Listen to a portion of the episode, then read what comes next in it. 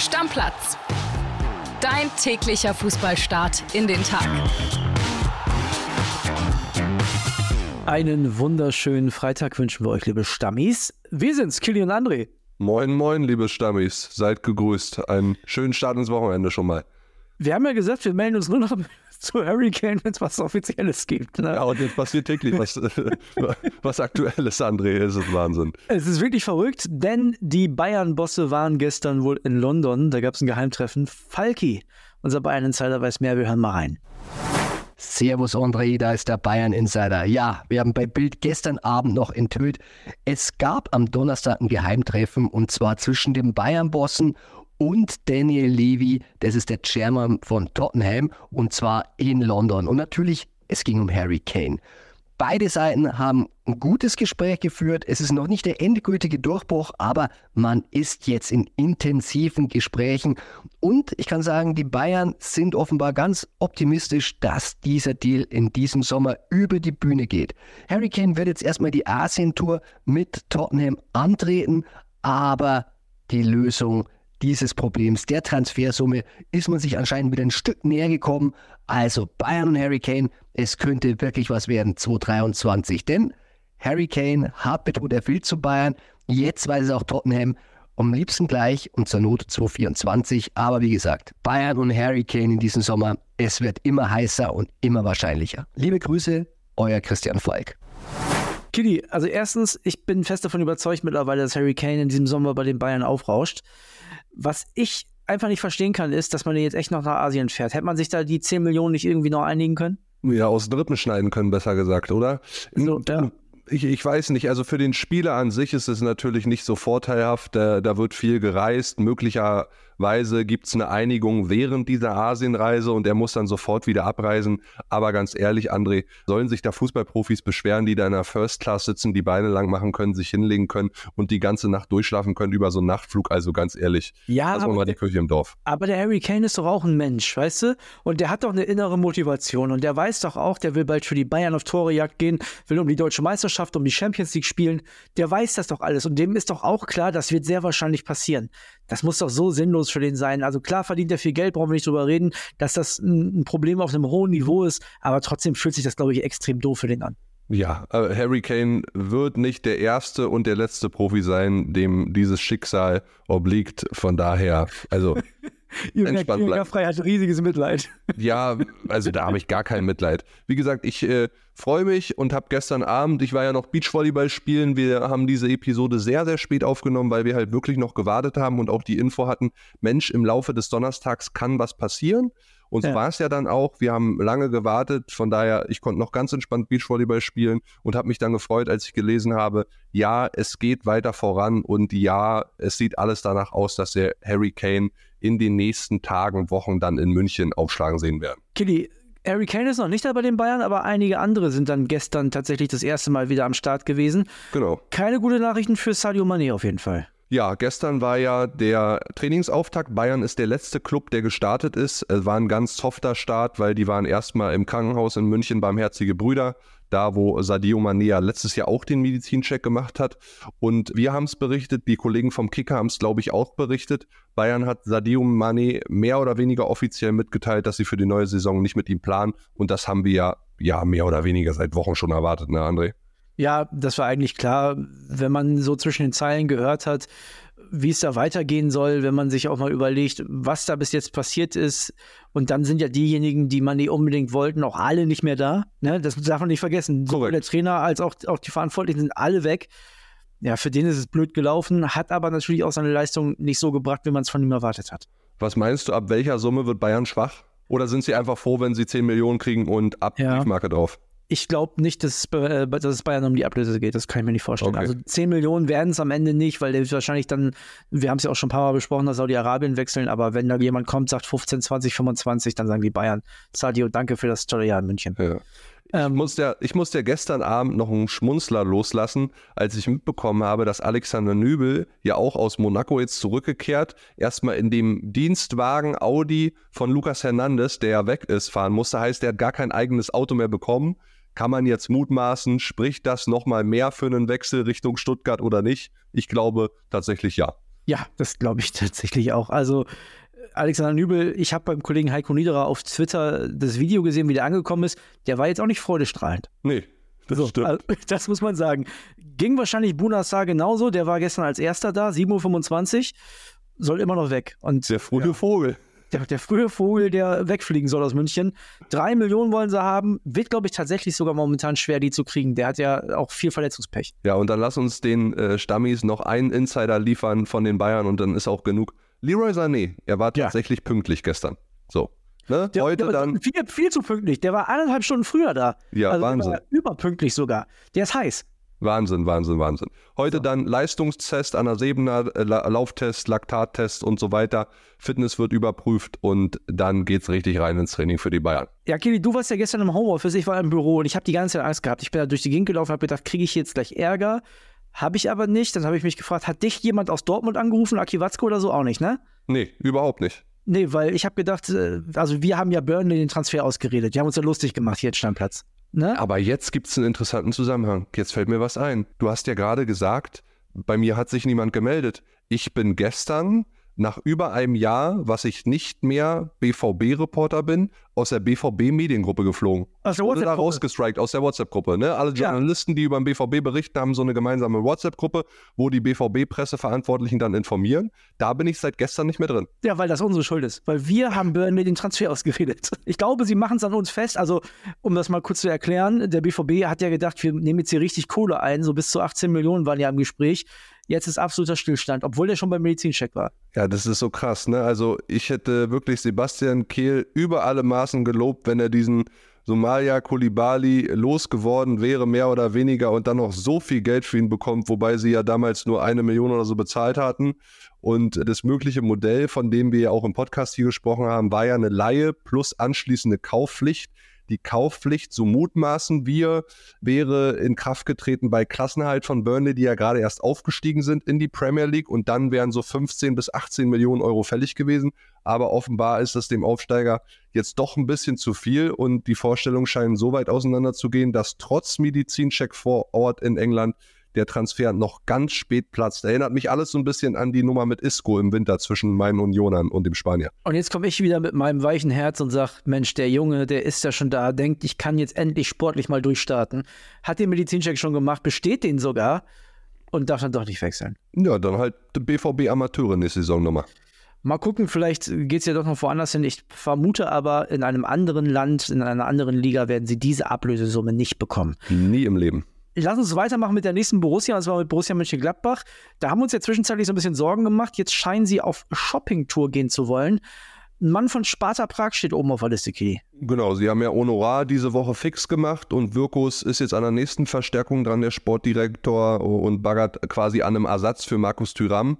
Der gute Mann heißt Tomasz Quanzara, schwieriger Name, 22 Jahre alt, spielt noch in Tschechien bei Sparta Prag, ist dort aber schon aus dem Trainingslager seines Noch-Clubs abgereist und sich mit den Fohlen von der Spielerseite her aus einig. Sparta will ein bisschen viel Geld, muss man sagen. 11 Millionen Euro plus dann noch Nachzahlungen, Bonizahlungen in Höhe von 4 Millionen Euro, also so Gesamtvolumen des Deals 15 Millionen Euro, obwohl der Mann nur einen Marktwert von 4 Millionen Euro hat, was auch daran liegt, dass er im Februar erst seinen Vertrag bis 2026 verlängert hat. Hat eine ganz gute Statistik, André, 12 Tore und drei Vorlagen in 23 Ligaspielen. Klar muss man jetzt sagen, ist halt in Tschechien, aber auch zwei A-Länderspiele zuletzt gemacht und er kann sowohl in der Mitte als auch rechts außen eingesetzt werden. Also scheint ein flexibler Spielertyp zu sein. Und eigentlich wollte Gladbach ja Vangelis Pavlidis, den auch noch viele kennen aus seinen Bochumer Zeiten, holen. Der ist ja mittlerweile in Alkmaar. Aber auch die wollen 20 Millionen Euro. Dagegen ist der Quanzara fast noch ein Schnäpper. Vielleicht sollte man den Verein sagen, dass Gladbach ja gar nichts eingenommen hat, außer die 10 Millionen für Hofmann. Die anderen sind ja alle ablösefrei gegangen. Die haben die Kohle nicht. Ja, Lassen Sie mal noch machen mit Wolfsburg. Da liegt ein bisschen mehr Geld und äh, die haben jetzt möglicherweise großes Interesse an Robin Gosens. Da soll es jetzt äh, sogar tatsächlich ein Angebot gegeben haben, ne? Ja, Sport Italia berichtet die Kollegen, dass Wolfsburg das erste Angebot offiziell abgegeben hat für Gosens bei Inter Mailand hinterlegt. Äh, handelt sich erstmal um eine einjährige Leihe plus auch eine anschließende Kaufpflicht, so wie es auch bei Burnley und Kulibali gewesen wäre und dem BVB zusammen. Ja, 14 Millionen Euro reden wir da bei Gosens, was glaube ich ein ganz gutes Geschäft wäre. Ich hoffe und bete, dass meine Unioner da irgendwie nochmal dazwischen springen können, weil das würde ich mir mehr wünschen. Und ich glaube auch, ein Robin Gosens hätte mehr Bock auf Union Berlin und Champions League als VfL Wolfsburg. Ja, wäre auf jeden Fall ein Statement-Transfer für Union, den die ja, das weißt du, dass meine Meinung dringend mal gebrauchen könnten. Wir gehen, ja. jetzt mal eine, wir gehen jetzt eine Liga tiefer. Wir gehen zum FC Schalke. Die sind momentan im Trainingslager. Mit dabei ist unser Kollege Max Backhaus. Da hat sich gestern eine Menge getan. Hat eine Sprachnachricht geschickt. Wir hören mal rein. Hallo ihr beiden und lieben Gruß aus Mittersill in Österreich aus dem Schalke-Trainingslager.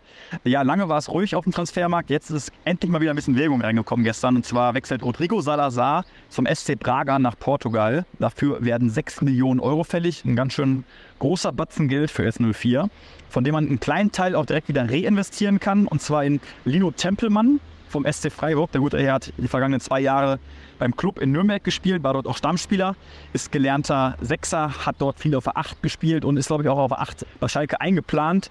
Salazar war ein Zehner, man hat jetzt deswegen keinen 1 zu 1 Ersatz auf der Position geholt, weil man tatsächlich perspektivisch auf Asano Uedraogo setzen möchte. Das ist ein 17-jähriges Top-Talent, der macht bislang einen richtig guten Eindruck in der Vorbereitung und dem möchte man keine Steine in den Weg legen durch einen Neuzugang. Da kann man sehr gespannt sein und auf Tempelmann sowieso auch. Für den zahlt Schalke ungefähr 400.000 Euro. Das ist unsere Info.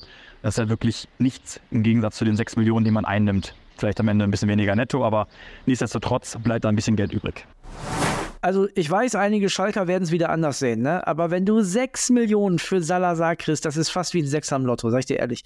Ich weiß, Aufstiegstor hin oder her, aber der hat keine gute Bundesliga-Saison gespielt. Der hat eine ordentliche Zweitligasaison gespielt, als sie aufgestiegen sind. Also sorry, da muss man nicht so krass nachtrauen.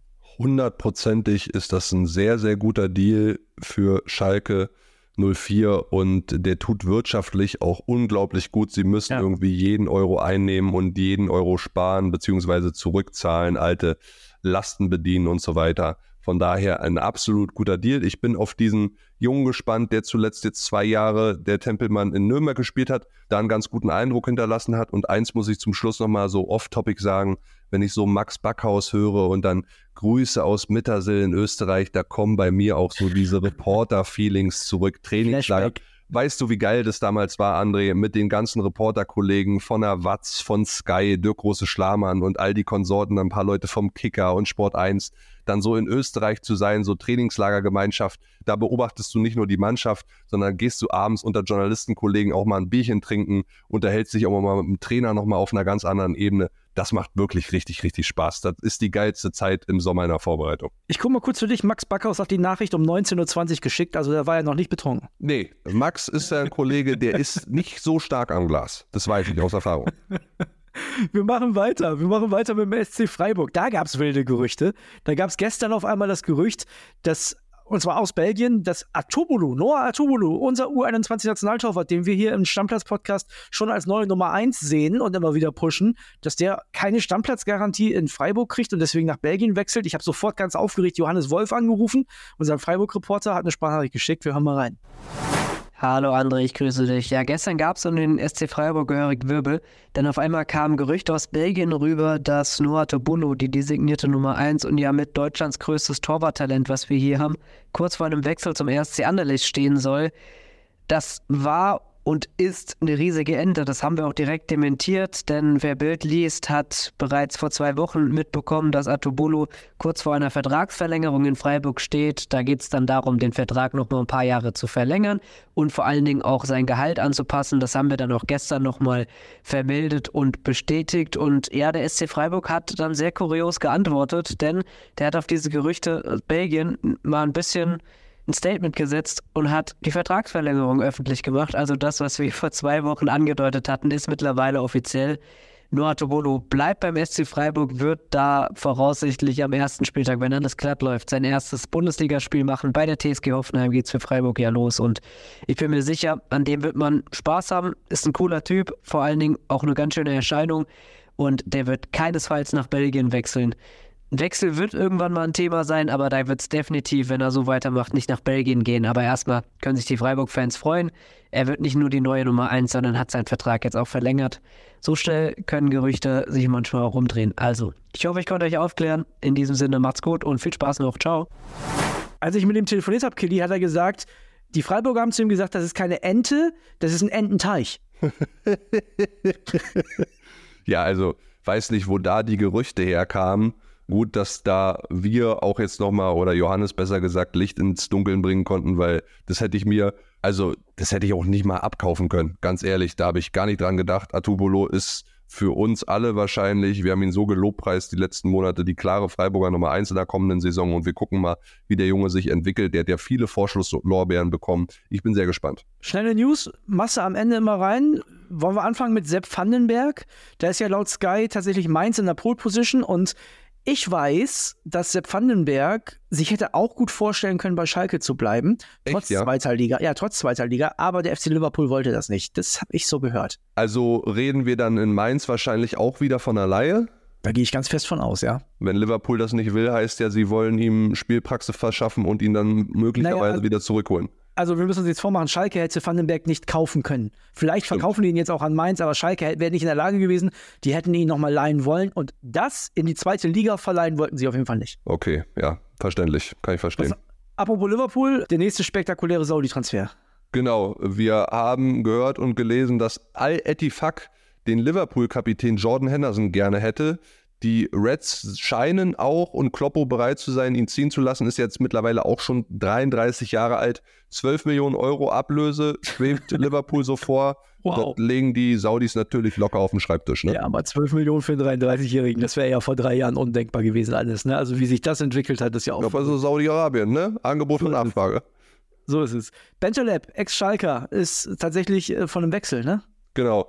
Scheint so zu sein, dass er sich aus der zweiten französischen Liga von Angers verabschiedet und Richtung Lille, OSC, weiterzieht. Wir alle kennen ja die Geschichte rund um Nabi Bentaleb, der für viel Geld damals gekommen ist, der viel Geld auf Schalke verdient hat, tief abgestürzt ist und sich jetzt äh, ja scheinbar wieder ein bisschen äh, gefangen hat und dann ein Blick nochmal weiter gen Süden in Frankreich. Monaco hat jetzt einen Nübel-Nachfolger gefunden und das überrascht mich so ein bisschen, André, weil ich hätte gedacht, der Mann hat durchaus einen besseren Markt auch in Italien, Spanien oder England, nämlich Philipp Köhn von RB Salzburg.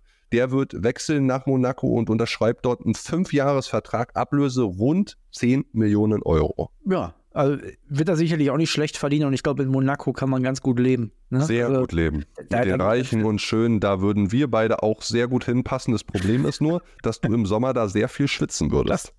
Das, ja, ich weiß nicht, es kann nicht wärmer sein als Berlin. Es, Aber es kann, wir würden ja dann beide auf unserer Stammplatz-Yacht liegen.